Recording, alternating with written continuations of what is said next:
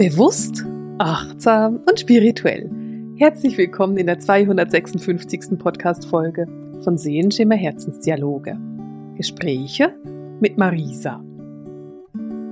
Wir haben in der letzten Woche, also vor zwei Podcast-Folgen, in der 254, uns darüber unterhalten, wie du deine Seele wahrnehmen kannst und wie du die Seele wirklich fühlen kannst und wie man sich das so richtig vorstellen kann. Und heute will ich mit dir darüber sprechen, was denn der Seelenplan eigentlich genau ist, weil ich habe letzte Woche darüber gesprochen, dass mir zwei Fragen sehr oft gestellt werden. Auf der einen Seite geht es ganz, ganz oft darum, was ist denn eigentlich mein Seelenplan? Was ist ein Seelenplan überhaupt? Das ist das Konzept vom Seelenplan. Und die andere Frage ist, wie kann ich meine Seele wahrnehmen? Und ich habe mir heute Hilfe dazu geholt. Mein Kater hilft uns bei dieser Podcast-Folge und wir wollen mal zusammen gucken, wie wir dir das Konzept vom Seelenplan etwas näher bringen können und wie du dir das besser vorstellen kannst, wie das denn genau ist mit diesem Seelenplan, was denn dahinter alles steckt.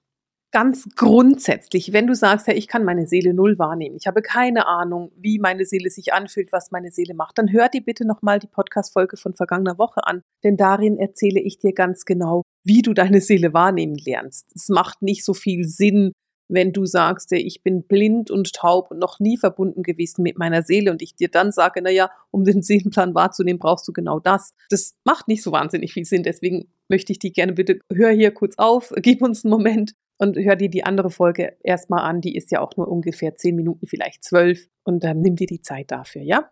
Grundsätzlich ist es so, je enger du mit deiner Seele verbunden bist, desto klarer wird dir dein Seelenplan auch sein.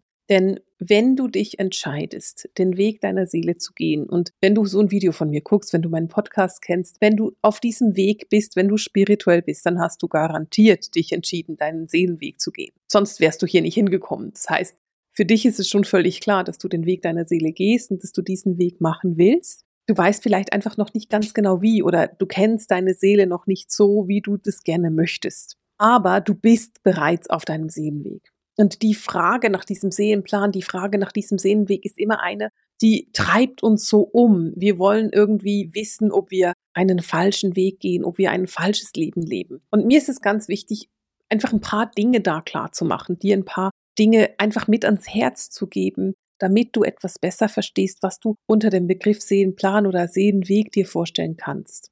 Deine Seele und du, bevor du inkarnierst, planen dein Leben aber nicht minutiös. Da wird nicht jeder Tag geplant, das ist überhaupt nicht notwendig, sondern du sitzt dich quasi mit deiner Seele und noch so ein paar anderen Seelenanteilen beziehungsweise auch Seelen, denen du begegnen wirst auf der Erde zusammen und planst mal so die wichtigsten Meilensteine in deinem Leben. Zum Beispiel, wenn du als Kind erlebst, dass ein Elternteil dich verlässt durch Scheidung oder durch Tod, dann ist das etwas, das du garantiert in deiner Seelenplanung geplant hast. Das ist garantiert auf deinem Lebensweg mit dazu. Oder auch große Unfälle gehören da immer mit dazu. Große Themen, die mit Traumata verbunden sind, gehören immer mit dazu. Dinge, von denen du einfach weißt, hey, da muss ich jetzt hingucken, da muss ich verarbeiten, da ist etwas Größeres vorhanden. Das sind Sachen, die man vorher schon geplant hat. Menschen, die dich sehr berühren in deinem Leben, Menschen, mit denen du eine ganz, ganz enge Verbindung hast oder auch mit denen du ähm, große Schwierigkeiten hast, sind ganz, ganz häufig Seelen, mit denen du schon vorher abgesprochen hast, dass du ihnen begegnen willst, weil du damit ein Thema bearbeiten möchtest, weil du Lust hast, dich auf ein Thema zu konzentrieren und sie dir helfen, dich mit diesem Thema in Verbindung zu setzen. Das sind große, große Themen. Und natürlich gehört dabei auch dazu, was du zum Beispiel für eine Arbeit wählst, ob du heiratest oder nicht, Kinder hast oder nicht, Tiere hast oder nicht in meinem Fall. Das sind alles Dinge, die du vor der Inkarnation schon festgelegt hast und die eigentlich schon relativ klar sind. Es sind diese großen, großen Meilensteine in deinem Leben. Hinter der Frage nach dem Seelenplan verbergen sich aber so ein paar Dinge. Das eine ist die Angst, nicht den Seelenplan zu leben und irgendwie komplett am Seelenplan vorbeizugehen. Das zweite ist die Annahme, dass der Seelenplan was Großartiges sein muss, etwas mega Dramatisches. Und das dritte dahinter ist dann oft auch die Frage zum Beispiel nach einem Seelenpartner. Also treffe ich noch einen Mann, eine Frau, einen, einen Menschen in meinem Leben, mit dem ich mich wirklich verbunden fühle, gehört das nicht auch zu meinem Seelenplan mit dazu. Natürlich gehört da auch Job und Arbeit mit dazu.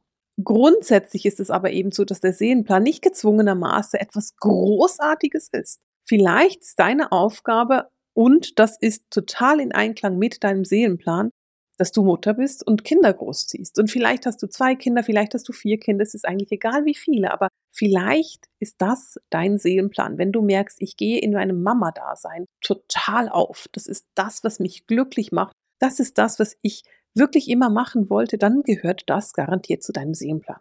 Vielleicht bist du aber auch Verkäuferin in einem kleinen Geschenkladen, der ganz großartige spirituelle Geschenke hat. Und du merkst, hey, die Leute zu beraten, denen ein schönes Erlebnis zu machen in diesem Laden, schöne fünf Minuten, das richtige Geschenk zu haben, meine Intuition zu nutzen, um genau das aus dem Regal zu ziehen, was diese Person braucht, dann ist das dein Seelenplan. Und beides, beide Beispiele, die ich jetzt mache, sind keine großartigen Beispiele. Es sind nicht Beispiele, bei denen du Millionen von Menschen berührst. Aber es ist ganz genau dein Seelenplan. Es muss nicht dramatisch sein, es muss nicht riesig sein, es ist trotzdem dein Seelenplan.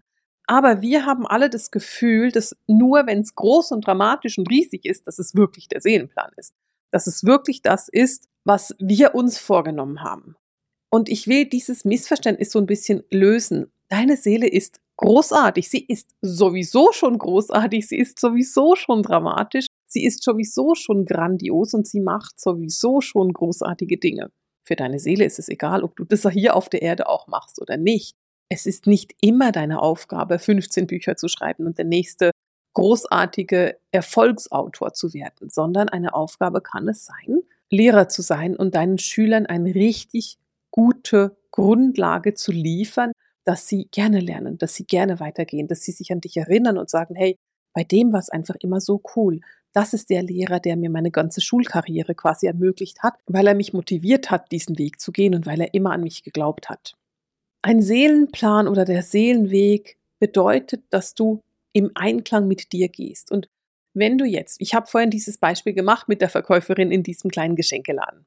Stellen wir uns vor, du bist Verkäuferin in diesem kleinen Geschenkeladen, aber du bist überhaupt nicht erfüllt davon. Du hast diesen Job und würdest eigentlich den ganzen Tag viel lieber mit Pferden arbeiten dann ist das nicht dein Seelenplan, dann geht es darum, mit Pferden zu arbeiten. Und dann geht es eben darum, dass du dir überlegst, was muss ich tun, damit ich mit Pferden arbeiten kann? Was ist meine Aufgabe, damit ich diesem Plan näher komme?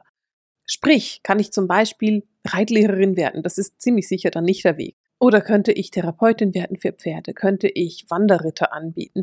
Was ist denn der Weg, um mit Pferden arbeiten zu können? Und ich weiß, wir sind hier auf der Erde in einem Dilemma. Wir müssen nämlich unsere Miete zahlen, wir müssen unser Essen zahlen, wir müssen unsere, was auch immer, Krankenkasse zahlen. Wir haben Zahlungen, die wir machen müssen und dafür brauchen wir Geld. Und deswegen können wir nicht einfach sagen, ach, ich mache nur mein Hobby und ich will gar kein Geld verdienen oder ich ähm, mache einfach nur das, was mir Freude macht. Wir haben den Auftrag, hier auch unseren Anteil zu leisten. Wir haben den Auftrag, hier auch einen Teil zu investieren. Und wenn du merkst, hey, das mit den Pferden, das ist einfach nur ein Hobby, das ist etwas, was ich in meiner Freizeit machen will, ich arbeite dafür, dann hat deine Arbeit einen ganz anderen Aspekt, deine Arbeit bekommt eine ganz andere Tiefe, weil du nämlich dafür arbeitest, damit du dir dein Hobby gönnen kannst. Das ist total okay und dann gehst du deinen Seelenplan. Vielleicht merkst du aber tief in dir, dass dieses Arbeiten mit den Pferden etwas ist, was du den anderen Menschen weitergeben möchtest, weil du so leuchtest dabei, weil du sagst, hey, das ist das Spirituellste, was ich machen konnte und ich will das weitergeben. Dann geht es darum, dass du konsequent den Weg beschreitest und sagst, okay, was muss ich tun? Was sind die Dinge, die ich machen? Muss ich, keine Ahnung, ist es, ist es für mich notwendig, eine Ausbildung zu machen? Dann such dir eine Ausbildung, dann spare das Geld zusammen, dann mach die Ausbildung damit du da vorangehen kannst. Vielleicht ist es deine Aufgabe, dass du sagst, hey, damit ich mit Pferden arbeiten muss, sollte ich mal reiten lernen. Naja, dann fang an, lerne reiten. Dann gehe den Weg. Vielleicht sagst du, naja, ich müsste vielleicht mein eigenes Pferd haben. Dann spare dir und kauf dir dein eigenes Pferd. Du verstehst, was ich meine. Wenn du fühlst, deine Seele brennt dafür, dieses Wissen weiterzugeben, dann ist da dein Seelenweg und daran, dahin geht's dann. Dann geht es darum, dass du genau das tust. Den Seelenweg zu gehen braucht oft etwas Mut. Oft ist es so, dass es nicht der einfachste Weg ist und es geht ganz schön einfacher, wenn man einfach zurücklehnt und sagt, naja, weißt du was, ich arbeite weiter in diesem Job und bin zwar unglücklich, aber ich mache es halt. Das wäre der einfachere Weg. Das ist nicht der Seelenweg. Der Seelenweg ist oft der Weg, der Mut erfordert, der ein bisschen auch deine Disziplin erfordert und der von dir erfordert, dass du wirklich dran bleibst. Wenn du aber fühlst, es geht für mich darum, intuitiv zu arbeiten. Es geht darum, meine Hellsinne zu nutzen, was auch immer das ist. Das ist so die Frage, die ich oft von meinen Studenten bekomme. Dann geht es auf jeden Fall dahin. Dann ist das der richtige Weg. Und dann geht es vielleicht auch darum, dass du irgendwann als Medium arbeitest. Das könnte sein. Es muss nicht, aber es ist grundsätzlich möglich. Da, wo du wirklich brennst für, egal ob das was Großartiges ist oder ob es was scheinbar Kleines ist, das ist dein Seelenweg. Und wenn du dafür brennst, deine Kinder großzuziehen, wenn du dafür brennst, als Lehrer in der Schule großartig zu sein oder wenn du dafür brennst, Straßenhunde zu retten, dann ist das etwas, was du machst für deinen Seelenweg. Ich hoffe, das erklärt dieses Thema so ein bisschen und du verstehst es ein bisschen besser. Wenn du sagst, hey, ich will meine Seele besser verstehen lernen, dann würde ich vorschlagen, geh ran, arbeite damit, übe damit. Und dann wird es dir irgendwann wie mir gehen und du verstehst deine Katzen und hörst, was sie dir sagen und weißt auch, er ist jetzt gekommen, weil er helfen will, die Podcast-Folge aufzunehmen. Und wir sind jetzt auch fertig, er ist nämlich jetzt gerade wieder gegangen. Und damit beende ich für heute diese Podcast-Folge mit dem Seelenschimmer Herzensdialog, den Gesprächen mit Marisa. Alles Liebe!